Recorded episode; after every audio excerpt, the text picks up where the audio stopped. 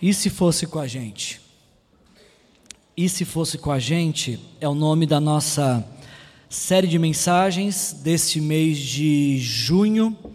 Ah, uma série que a gente está realizando em nossa igreja ah, de comum acordo com o Ministério Portas Abertas. O Ministério Portas Abertas ele é um ministério uh, que se preocupa e serve os cristãos que são perseguidos em diversos países do mundo. Existem países hoje uh, espalhados pelo mundo onde é proibido crer em Jesus. Existem países nos nossos dias onde dizer crer em Jesus como meu Senhor e Salvador é proibido ah, sob penalidade de tortura, ah, opressão e até mesmo alguns, alguns, alguns casos chegam até mesmo a casos de morte. Então, ah, todos os anos o Ministério de Portas Abertas ele promove o DIP, que é o Domingo da Igreja Perseguida, um movimento de oração, de uma mobilização de oração para que as igrejas que têm a liberdade de culto como nós possam orar por aqueles que não têm essa mesma liberdade, pedindo provisão de Deus, pedindo proteção de Deus e tudo mais. Então, nesse mês a gente está pegando carona nessa, nessa, nesse movimento de oração e durante o mês inteiro a gente está fazendo esse, esse exercício de imaginar como é que seria se nós brasileiros fôssemos privados da nossa fé em Jesus. E se no Brasil não fosse permitido ter igrejas que declaram que Jesus é o Senhor? E se no Brasil os brasileiros não pudessem mais portar uma Bíblia e abrir a Bíblia onde quer que eles estejam para uma leitura pública? Ah, e se no Brasil fosse proibido dizer para outra pessoa: Olha, Jesus transformou a minha vida, como é que seria a nossa vida? É verdade que a gente não experimenta dessa perseguição, nós temos uma liberdade ah, muito ampla, inclusive, para poder falar de Jesus, para poder ter quantas Bíblias nós quisermos, de todos os tipos, de todas as traduções que quisermos e pudermos. Hoje estamos aqui nesse, nessa, nesse templo, neste lugar de encontro com Deus, e nenhum de nós, acredito, tem está com algum receio de que vai entrar alguém por aquela porta e vai nos ameaçar e vai nos prender. A gente tem liberdade. Mas e se não tivermos mais essa liberdade a partir de amanhã? O que, que mudaria em nossa fé? O que, que mudaria na forma de nós expressarmos nossa fé, de nós vivenciarmos a nossa fé? Quando a gente propõe essa série, a ideia é fazer de fato um exercício de imaginação, porque nós não vivemos num país de perseguição. A nossa igreja, eu acho que é bem diferente desta igreja aqui. Mas e se a nossa igreja fosse assim, destruída por conta da guerra? Será que a gente cultuaria Deus num lugar assim, aberto, sujeito a frio ou calor? Quando a gente faz esse exercício de imaginação, nós temos uma outra proposta, um outro alvo que a gente alcança, que é verificar a qualidade da nossa fé.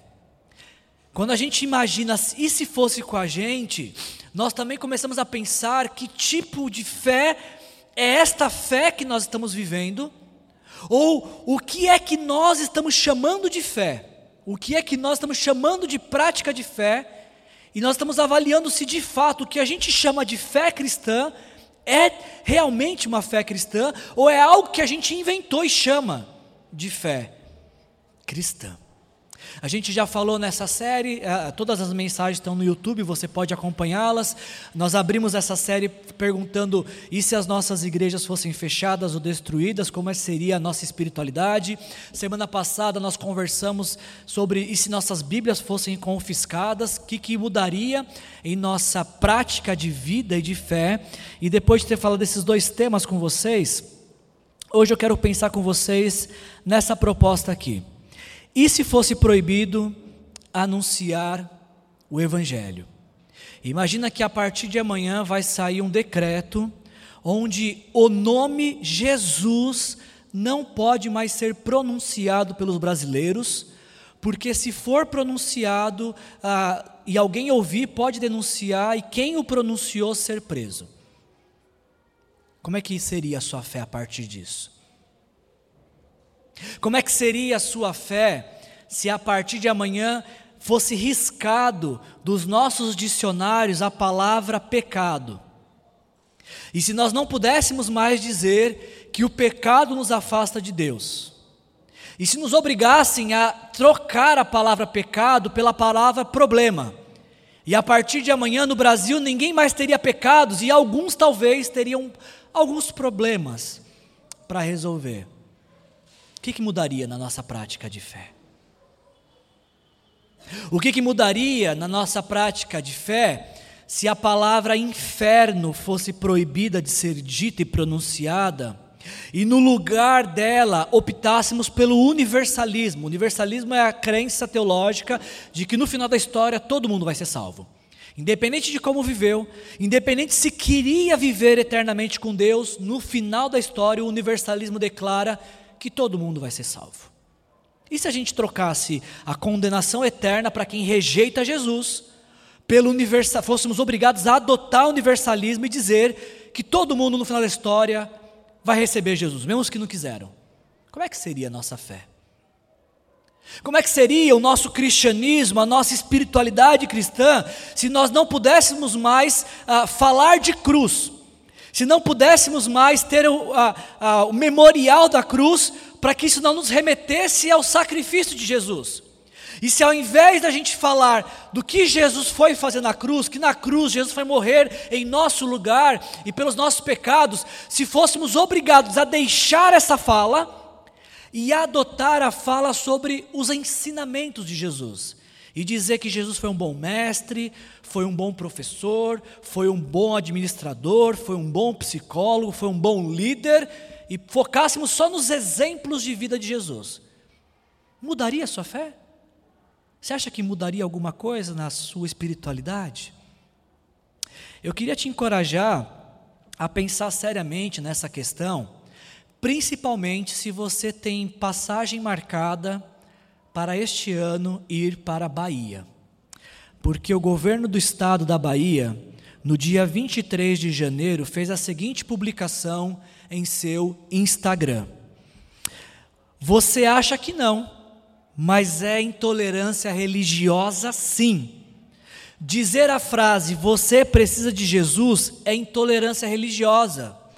Não é só Jesus. O princípio básico de todas as religiões é o amor.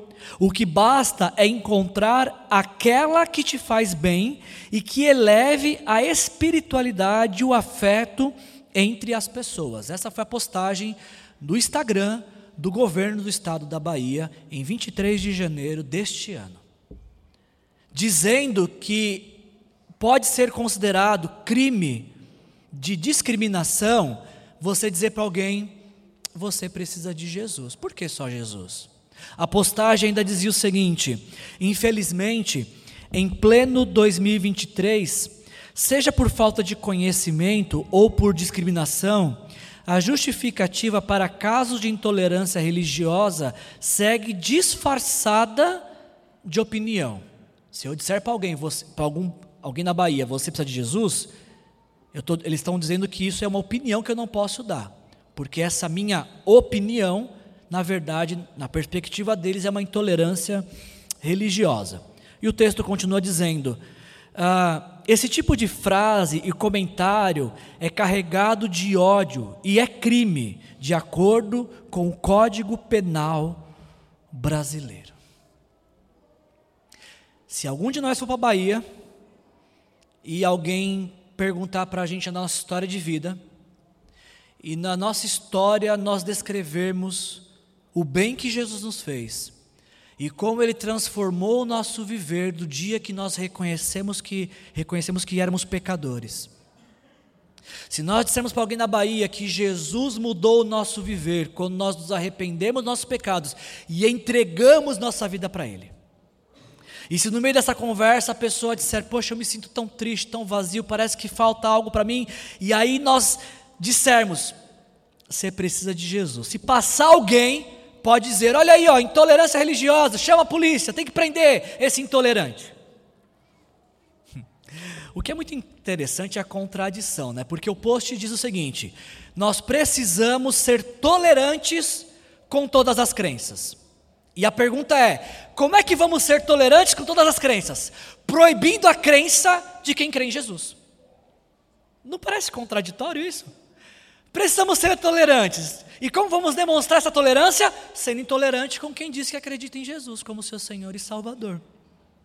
Diante dessa publicação do governo do estado da Bahia, a ANAJURI, que é a Associação Nacional dos Juristas Evangélicos, encaminhou uma carta para a Ouvidoria Geral do estado da Bahia, endereçada pelo, para o governador Jerônimo Rodrigues Souza, solicitando a remoção dessa publicação, porque ela era uma, uma clara declaração de intolerância aos cristãos.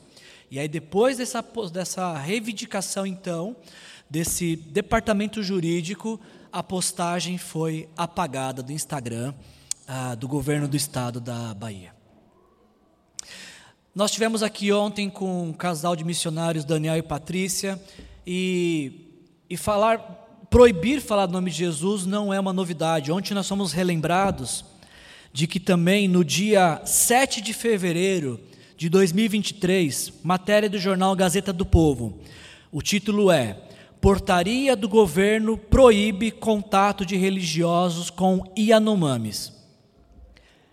Ah, houve um momento neste ano em que o governo proibiu que ah, religiosos compartilhassem de sua fé com os índios Yanomami, sobre o crime de também ah, proselitismo e de intolerância religiosa, no sentido de não tolerar a religião dos índios. Falar da fé em Jesus para quem editou essa, essa portaria é desprezar e oprimir a fé dos indígenas. Eu dei só dois exemplos para nós do, de uma coisa que está acontecendo já hoje no Brasil.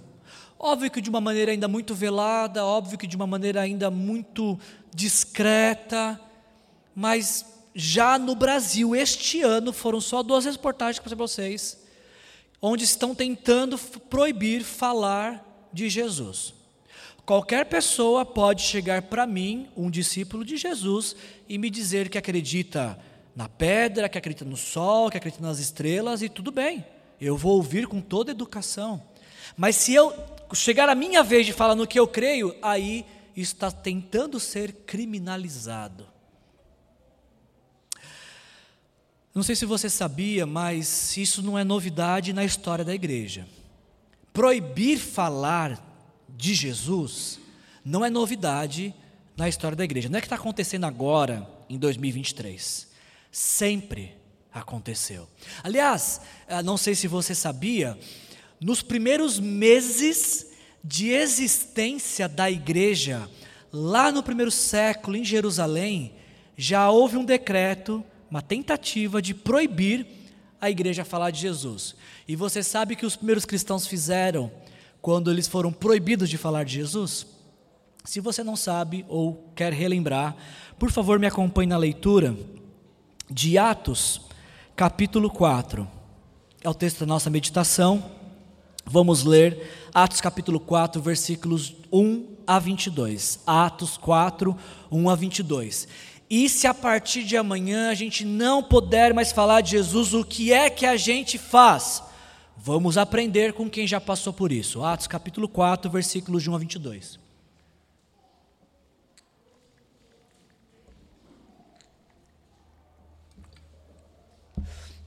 De todo o seu coração, ouça o que o Espírito Santo quer falar com você nesta noite, através da palavra de Deus, em nome de Jesus.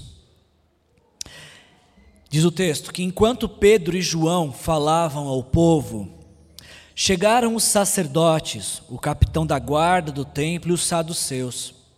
Eles estavam muito perturbados, porque os apóstolos estavam ensinando o povo e proclamando em Jesus a ressurreição dos mortos. Agarraram Pedro e João e, e, como já estava anoitecendo, os colocaram na prisão até o dia seguinte. Mas, presta atenção nisso, mas muitos dos que tinham ouvido a mensagem creram, chegando o número dos homens que creram perto de cinco mil. No dia seguinte, as autoridades e os líderes religiosos e os mestres da lei reuniram-se em Jerusalém. Estavam ali Anás, o sumo sacerdote, bem como Caifás, João, Alexandre e todos os que eram da família do sumo sacerdote. Mandaram prender Pedro e João diante deles e começaram a interrogá-los. Com que poder ou em nome de quem vocês fizeram isso? Então Pedro, cheio do Espírito Santo, disse: Autoridades e líderes do povo, visto que hoje somos chamados para prestar contas de um ato de bondade em favor de um aleijado, ah, sendo interrogados acerca de como ele foi curado, saibam os senhores e todo o povo de Israel, e para não dizer também todos nós em São José dos Campos, que por meio do nome de Jesus Cristo, o Nazareno, a quem os senhores crucificaram, mas a quem Deus ressuscitou dos mortos, este homem está aí curado diante dos senhores. Este Jesus é a pedra que vocês construtores rejeitaram e se tornou a pedra angular. Pedro continua dizendo que não há salvação em nenhum outro, pois debaixo do céu não há nenhum outro nome dado aos homens pelo qual devamos ser salvos.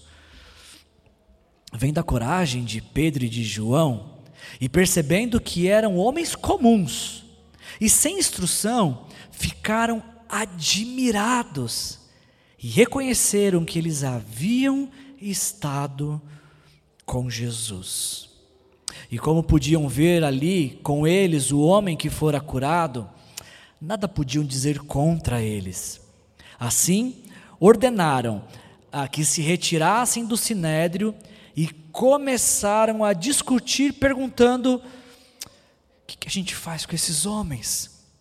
Todos que moram em Jerusalém sabem que eles realizaram um milagre notório que não podemos negar.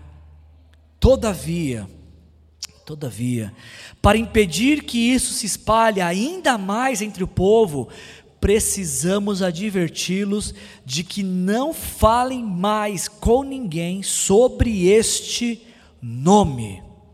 E o texto termina dizendo então: chamando-os novamente, ordenou-lhes que não falassem nem ensinassem em nome de Jesus. Mas Pedro e João responderam: Julguem os senhores mesmos se é justos, se é justo aos olhos de Deus obedecer aos senhores e não a Deus. Por qual motivo? Porque não podemos deixar de falar do que vimos e ouvimos. Você pode repetir depois de mim, por favor? Repita depois de mim. Não podemos deixar de falar do que vimos e ouvimos. Depois de mais ameaças, eles os deixaram ir, não tinham como castigá-los, porque todo o povo estava louvando a Deus pelo que acontecera, porque o homem que fora curado miraculosamente tinha mais de 40 anos de idade. Até aqui. No capítulo 3 de Atos, se você virar uma página da sua Bíblia, no capítulo 3 de Atos, nós nos deparamos com uma história. Pedro e João indo até o templo e chegando na porta do templo, eles se deparam com um aleijado. E aí esse aleijado, ele aparentemente faz um gesto de como quem pede esmola para Pedro e para João. E Pedro e João diz para ele, Pedro fala para ele, olha, não tenho nem prata nem ouro para te dar, mas o que eu tenho eu te dou. E o que é que Pedro tinha que ele deu para aquele homem? Ele disse: Em nome de Jesus, levante e ande. E aí, diante dessa, desse milagre, dessa, dessa manifestação de poder de Deus, começou um grande alvoroço no templo e as pessoas começaram a glorificar Deus por aquela manifestação de poder, por aquela demonstração de graça e misericórdia de Deus. E aí Pedro, que não é bobo nem nada, aproveitou aquela oportunidade para pregar o evangelho. Porque quando as pessoas começaram a olhar para Pedro e João achando que eles eram os poderosos, os ungidões, aqueles que tinham poder para curar enfermos, Pedro falou assim: pode parar. Isso que vocês estão vendo não tem nada a ver com a gente. Isso que vocês estão vendo tem tudo e tão somente a ver com Jesus. Pelo nome de Jesus, pelo poder que há no nome de Jesus, é que este homem foi curado. A gente não tem nada a ver com isso. Esse é o contexto do texto que nós lemos. O Atos capítulo 4 é a continuação desta cena. O contexto de Atos 4 é esse homem de nascença que foi curado, o povo admirado por aquilo que tinha acontecido e Pedro e João explicando que tudo aquilo que está acontecendo só está acontecendo porque Jesus é bom, porque Jesus é poderoso e que não há ninguém que possa impedir Jesus de agir. Você pode dizer amém para isso? E aí então, diante disso, diante dessa, dessa movimentação, dessa, deste anúncio do Evangelho, o texto que nós lemos diz que Pedro e João ainda estavam explicando isso para o povo. Quando os religiosos chegaram, quando os sacerdotes chegaram, quando ah, os saduceus, que era um grupo religioso em, em Israel, chegou. E o que se espera de um grupo religioso é que eles estejam acostumados com milagres, que eles estejam familiarizados com milagres e principalmente que eles tenham a prontidão de louvar a Deus diante de milagres. Mas não é isso que aconteceu. Porque quando os religiosos chegam nessa cena, o texto diz que eles ficaram perturbados. É, você vai ver poucas vezes na sua vida pessoas ficando perturbadas por milagres.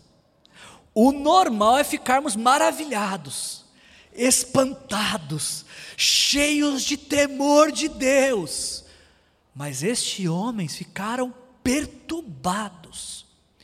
E, e, o que é mais interessante ainda é que o que os perturbou não foi, não foi a, a cura daquele aleijado. O motivo da perturbação não é porque Pedro e João estavam falando assim: agora vocês precisam de vir para debaixo da nossa cobertura apostólica espiritual. Não é esse o motivo da perturbação.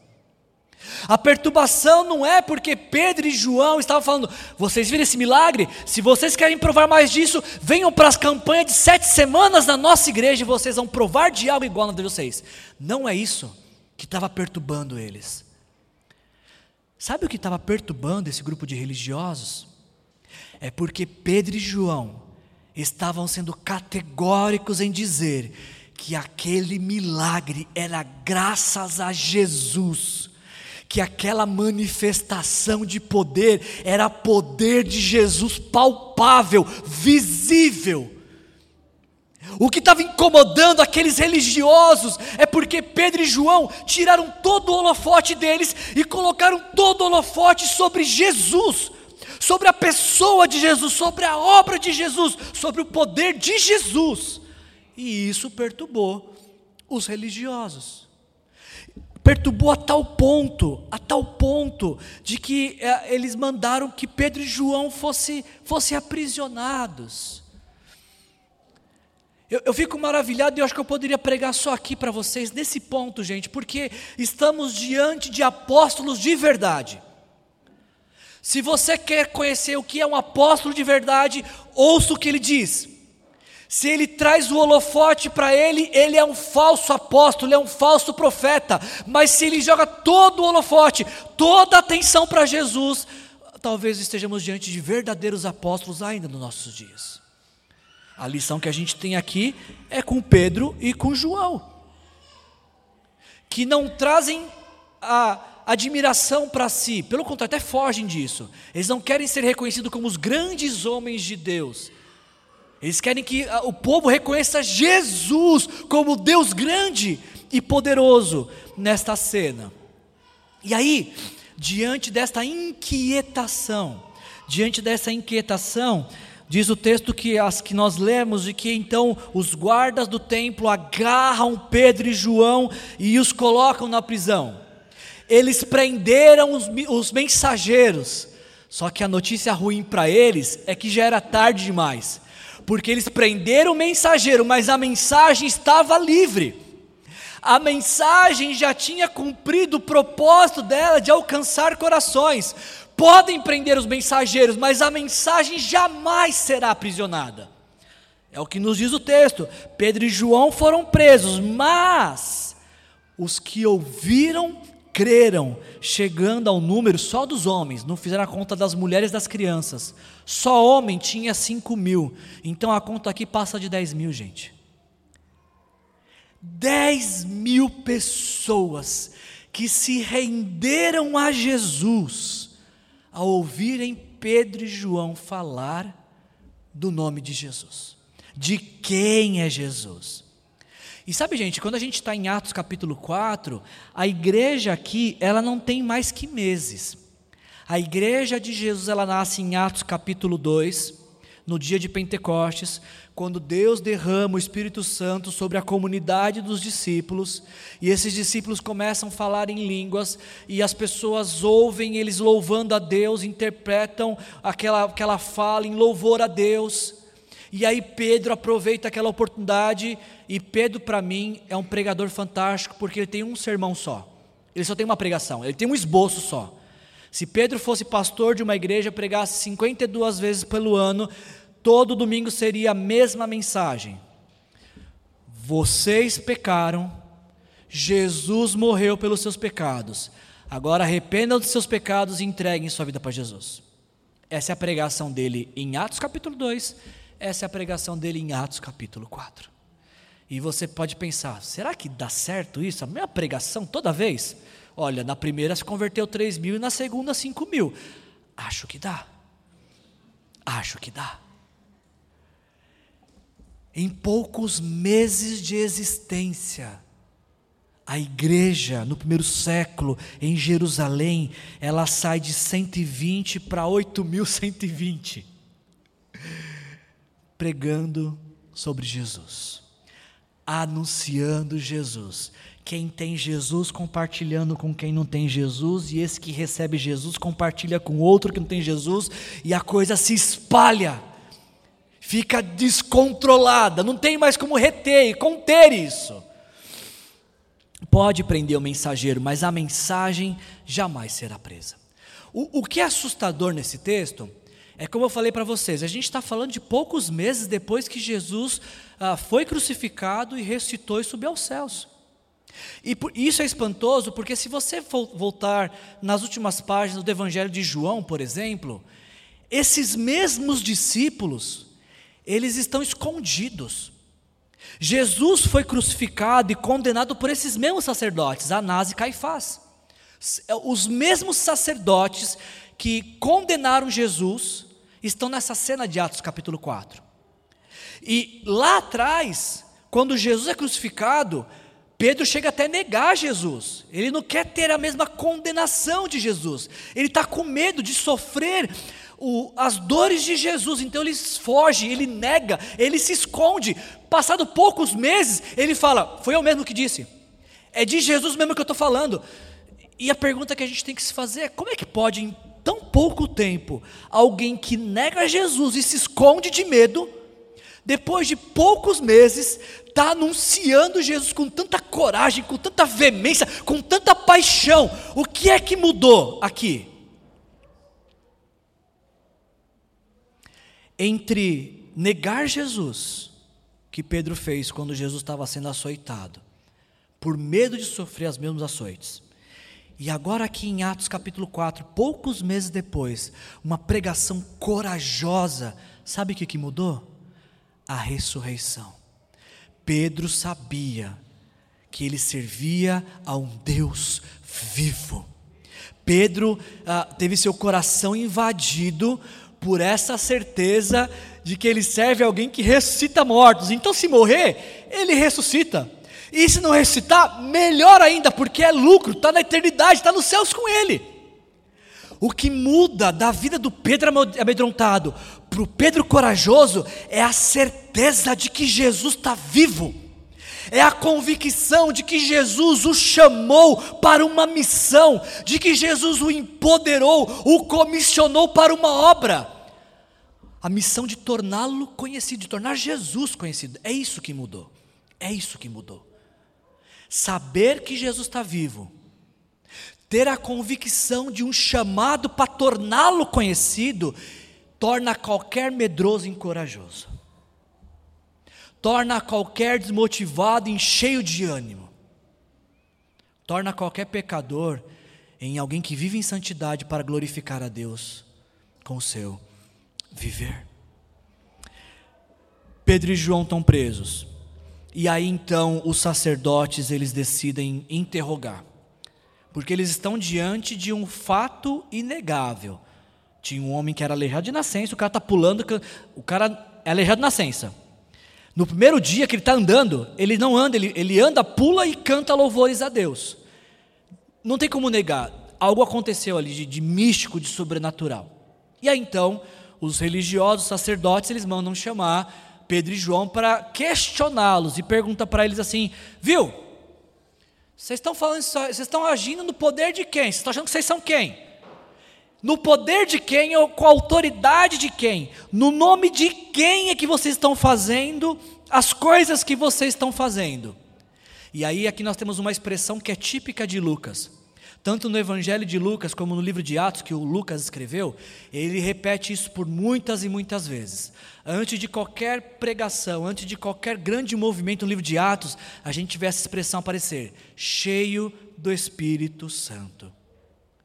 Quando Pedro vai dar razão da sua fé, quando Pedro vai esclarecer o ocorrido, ele não fala com a sua razão, ele não fala nem com o seu rancor de ter sido preso, ele não fala com raiva por ter sido preso, ele não fala com o conhecimento que ele tem, porque o texto mesmo diz que ele, era, ele tinha pouco conhecimento, ele era iletrado. Pedro se defende sob inspiração do Espírito Santo de Deus. Pedro, cheio do Espírito Santo, para responder a pergunta com que poder ou em nome de quem vocês fizeram isso, cheio do Espírito Santo, ele diz: foi por causa de Jesus. Com que poder? poder de Jesus. Com que autoridade? Autoridade de Jesus. Amando de quem? Amando de Jesus. Foi Jesus que, que, que operou, foi Jesus que nos autorizou, foi Jesus que fez. E Pedro ainda fala assim: o Jesus que vocês crucificaram. Sabe aquele Jesus que vocês entregaram para Pilatos, disseram crucifica? Então, esse Jesus, Deus o ressuscitou dos mortos. O que vocês fizeram não adiantou. No terceiro dia ele restou. Ele está vivo, ele está sentado nos céus e ele nos concede autoridade para falar em nome dele. Somos só mensageiros. Sabe o que o mensageiro faz? Né? O mensageiro pega daqui a correspondência e entrega aqui. Só isso. Nada mais. Pelo nome de Jesus que a gente fez o que fez. E Pedro vai usar uma expressão para esclarecer o ocorrido, para falar de Jesus. Ele diz que Jesus Jesus, ele é a pedra angular, isso está no versículo 11. Ah, ele fala: Esse Jesus que vocês condenaram, ele é a pedra que vocês construtores rejeitaram e que se tornou a pedra angular. Não, ah, travou aqui para mim, tá? Eu não sei se vocês sabem o que é uma pedra angular, mas uma pedra angular é uma pedra de proporções iguais, perfeitas, uh, que serve de base para alinhar a construção. Ela é importante porque sem ela a construção fica torta. Então é necessário uma pedra angular, uma pedra de esquina, para que tem, as paredes tenham uma direção correta. Aí, obrigado, gente. Isso é uma pedra angular. A pedra que dá direcionamento para tudo. E Pedro fala: esse Jesus que vocês rejeitaram, que vocês crucificaram, que vocês negam, é justamente aquele que Deus escolheu para dar o direcionamento correto para a nossa vida. É esse Jesus que alinha a nossa vida, que alinha a nossa história. É esse Jesus que ele dá a referência de como devemos construir a nossa vida e a nossa existência. Não sei se vocês vão lembrar, acho que na primeira pregação dessa série eu falei daquele discurso de Pedro com Jesus e que Jesus falou que Pedro, tu, é, é sobre esta pedra edificarei a minha igreja. Esse é mais um motivo pelo qual eu acho que aquela história da pedra é o próprio Jesus. Jesus é a pedra fundamental, é o alicerce, a base sobre a qual a igreja foi construída. E ele ainda continua, ele ainda continua dizendo que em nenhum outro, em nenhum outro a salvação, porque debaixo dos céus nenhum outro nome é dado aos homens pelo qual importa que nós sejamos salvos. É somente e tão somente pelo nome de Jesus que nós podemos ser salvos. Como a gente falou no início, ah, nós temos de fato que tolerar e respeitar todas as expressões de fé. Se o próprio Deus concede que as pessoas sigam o caminho que querem seguir, quem somos nós para falar algo contrário? Temos que ser respeitosos. Agora, quando uma pessoa diz que ela quer viver sobre a orientação do Deus e Pai de nosso Senhor Jesus Cristo. Quando uma pessoa diz para a gente que ela quer viver, ah, ah, encontrar Deus em sua história, aí só existe um caminho que o próprio Deus definiu, que é a pessoa e obra de Jesus. Não tem um segundo intermediário, não tem um segundo caminho, uma, uma outra rota, um atalho, não há. Só podemos chegar a Deus pela fé em Jesus Cristo. E quem definiu isso foi o próprio Deus.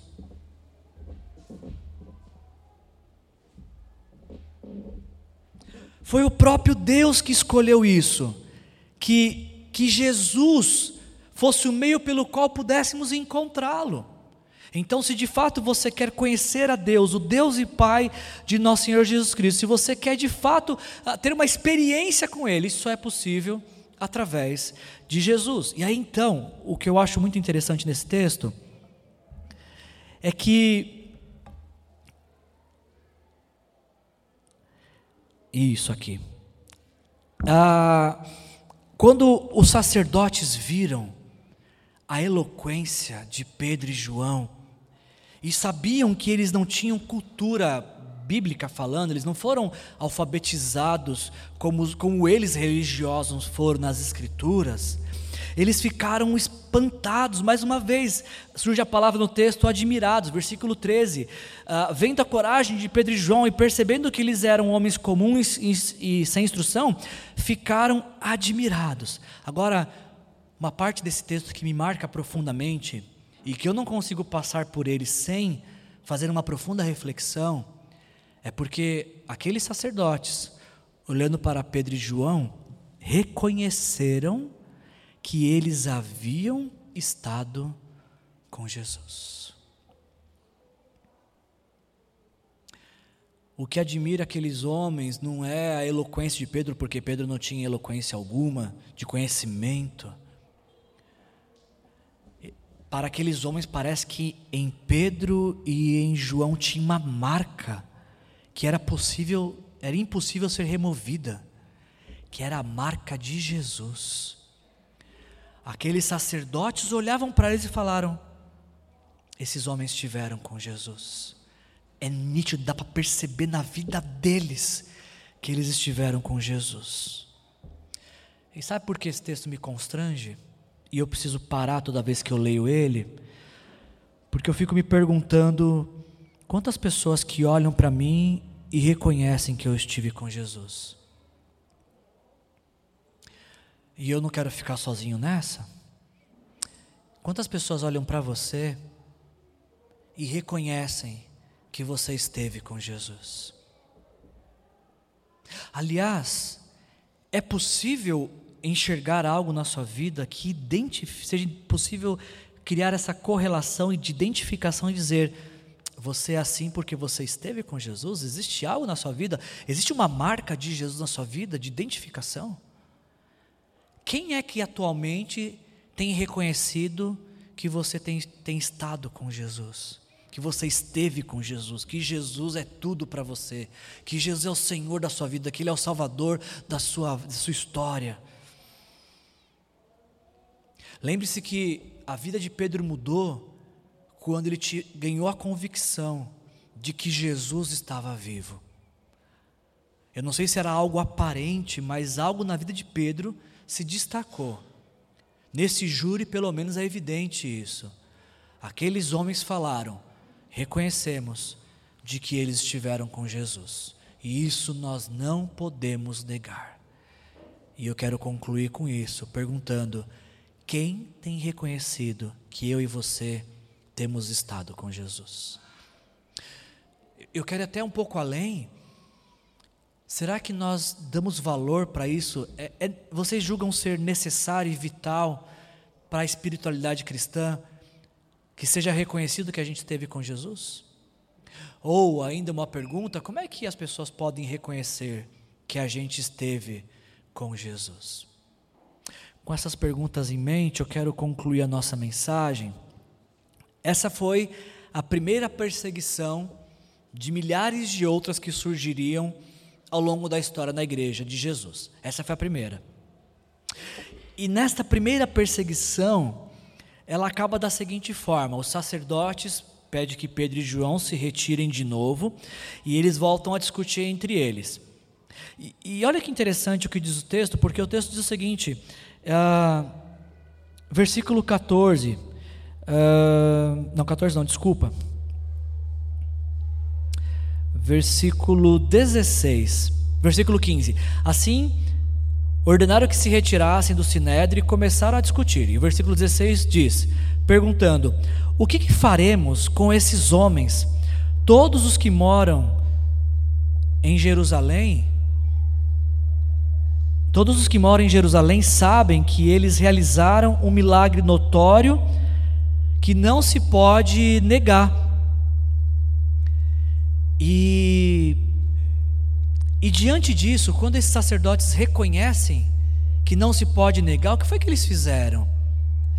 Talvez essa foi a oportunidade que Deus deu para ele. Bom, se você não pode negar, essa é a hora de se render esse Jesus também. Essa é a hora de você também se entregar, essa é a hora de você também ter essa experiência de salvação e de vida eterna. Mas não foi o que aconteceu. Diante desse fato notório que não se pôde negar, eles decidiram impedir que fosse anunciado o nome de Jesus. E aí, mais uma vez, esse texto mexe comigo, porque quando eles dizem para Pedro e João: Olha, negócio é o seguinte, vocês podem parar de falar desse negócio de Jesus. Não queremos mais que vocês falem sobre Jesus.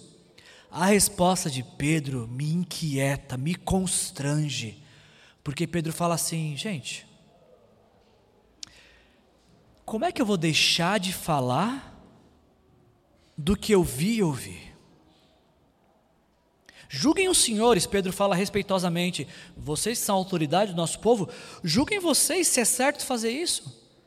Nós devemos obedecer vocês ou a Deus?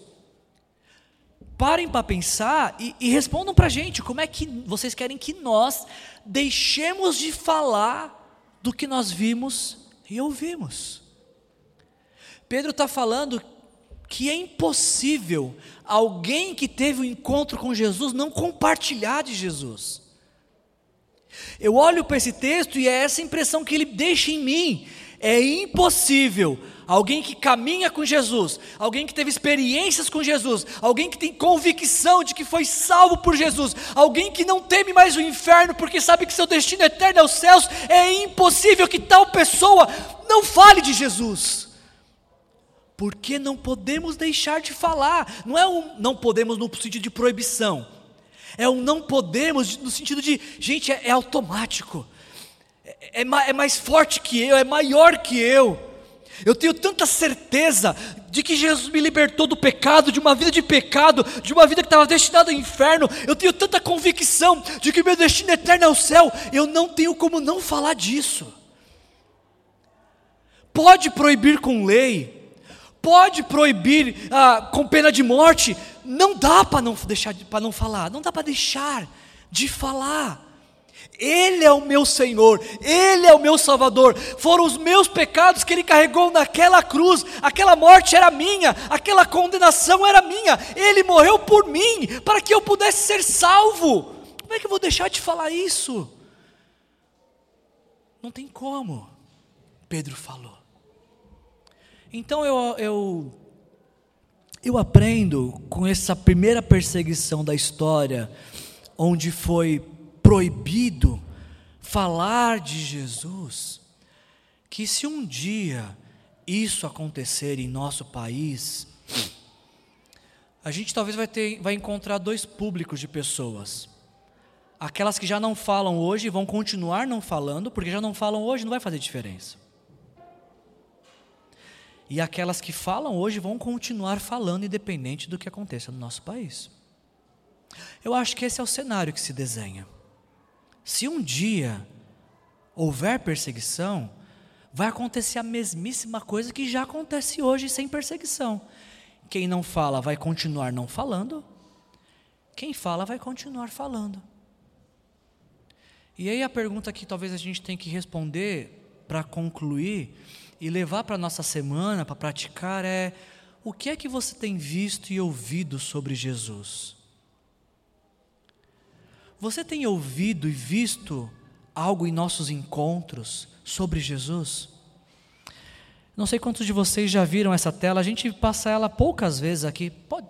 Isso, obrigado. Acho que vocês já viram alguma vez essa tela, né? Uma ou duas, talvez. Gente, isso aqui não é quadro decorativo. Não é que assim, não, não tinha uma figura para colocar, vamos colocar essa. A gente faz questão de encerrar nossas mensagens todo domingo com essa imagem, para que você saia daqui pensando com quem eu vou compartilhar o Evangelho essa semana, o destino eterno de, de quem eu vou mudar. Assim como um dia mudar o meu destino eterno, agora é minha vez de mudar o destino eterno de quem? Toda semana a gente ouve isso, toda semana a gente fala isso. Onde está o erro? Por que tem tantas cadeiras vazias hoje em nossa igreja? Onde estão os candidatos a batismo de outubro? A resposta é: aqueles que têm a convicção de que Jesus os salvou, eles talvez estão proclamando e alguns não estão se convertendo, o que é natural. Fomos chamados para testemunhar e não para converter ninguém. Fomos chamados apenas para dizer para outros quem Jesus é para nós. Agora me assustaria muito saber de que essas cadeiras estão vazias pela falta de anúncio. Mais uma vez citando ontem Daniel e Patrícia, ah, eles nos disseram que ah, o conforto que existe em nosso país, essa mentalidade ocidental de lazer, de conforto, de prazer, de privilégios, ela tira o nosso foco da nossa, da nossa missão aqui nesse mundo, do porquê estamos nesse mundo. A Patrícia falou de centenas de convertidos de uma igreja que está crescendo na, no, em Moçambique. E o Daniel falou de que tudo que ele tem para fazer é isso mesmo, falar de Jesus, porque Jesus salvou ele, ele quer salvar outros igual Jesus salvou. Eu acho que ontem e hoje Deus está nos chamando ao arrependimento a repensarmos seriamente por que não temos compartilhado o Evangelho. Se nós não conhecemos, tudo bem. Se você não conhece o Evangelho, tudo bem. Queremos apresentá-lo para você. Mas se você conhece o Evangelho, por que você não tem compartilhado com alguém? Será que somos tão egoístas ao ponto de que alguém compartilhou com a gente e a mensagem termina em nós? Se a mensagem de Jesus funcionou com você, pode ter certeza que ela vai funcionar com qualquer pessoa. Qualquer pessoa. Até aquela que você fala, isso daqui não se converte de jeito nenhum. Ah, deixa Jesus pegar ele para você ver. O que você pode fazer é orar por essa pessoa. E na primeira oportunidade, falar quem Jesus é para você. Como a gente viu com Pedro, Pedro só tinha um sermão só. Vocês pecaram, seus pecados os afastam de Deus. Jesus morreu por vocês, para que se arrependendo dos seus pecados, vocês possam ter vida eterna. Esse é o Evangelho, a boa notícia do que Jesus fez por nós na cruz. A minha oração nessa noite é que Deus nos dê nessa semana oportunidades de a gente compartilhar o Evangelho, de mudar o destino eterno de alguém e de vermos mais cadeiras preenchidas ao longo da nossa existência como igreja. Feche seus olhos, vamos orar. Pai, no mesmo, na mesma intensidade, Senhor, que nós queremos agradecer ao Senhor pela salvação eterna, há em nosso coração constrangimento de que não temos proclamado o Teu Evangelho como deveríamos, Senhor. Eu olho para a minha história, Pai, e vejo o esforço que foi feito para que a mensagem chegasse aos meus ouvidos e e não são poucas as vezes, Pai, que eu não faço uso do mesmo esforço, Senhor, e eu quero te pedir perdão, Senhor. Me perdoe, Pai, pelas vezes que eu optei pelo conforto, pelo prazer, Senhor, ou até mesmo pelo egoísmo e não compartilhei a tua palavra, a tua mensagem, Senhor. Ao mesmo tempo, Pai, existem algumas pessoas por quem nós temos compartilhado o Evangelho por tantos anos, Pai. Existem pessoas que a gente já não sabe nem mais como falar, Senhor, de tantas foram as vezes que a gente falou de Jesus. Dos mais diversos modos, dos mais diversos exemplos, Pai. E aparentemente essas pessoas não se renderam a Ti. A minha oração, Pai, é que o Senhor nos dê o privilégio de ver essas pessoas se rendendo a Ti este ano, Pai. Nos dê o privilégio de ver as pessoas por quem temos orado, as pessoas para quem temos apresentado o Evangelho se renderem a Ti, Senhor. Assim como é um privilégio para nós, Senhor, sabemos que somos indignos, porém somos amados pelo Senhor. Fomos salvos pelo sangue de Jesus. E essa marca ninguém pode tirar de nós.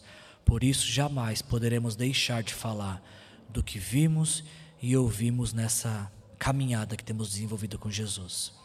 Abre nossos lábios, Senhor, sensibilize nosso coração, para que possamos compartilhar com outros a mensagem que transformou nossa vida, Pai. Essa é a nossa oração, em nome de Jesus, amém.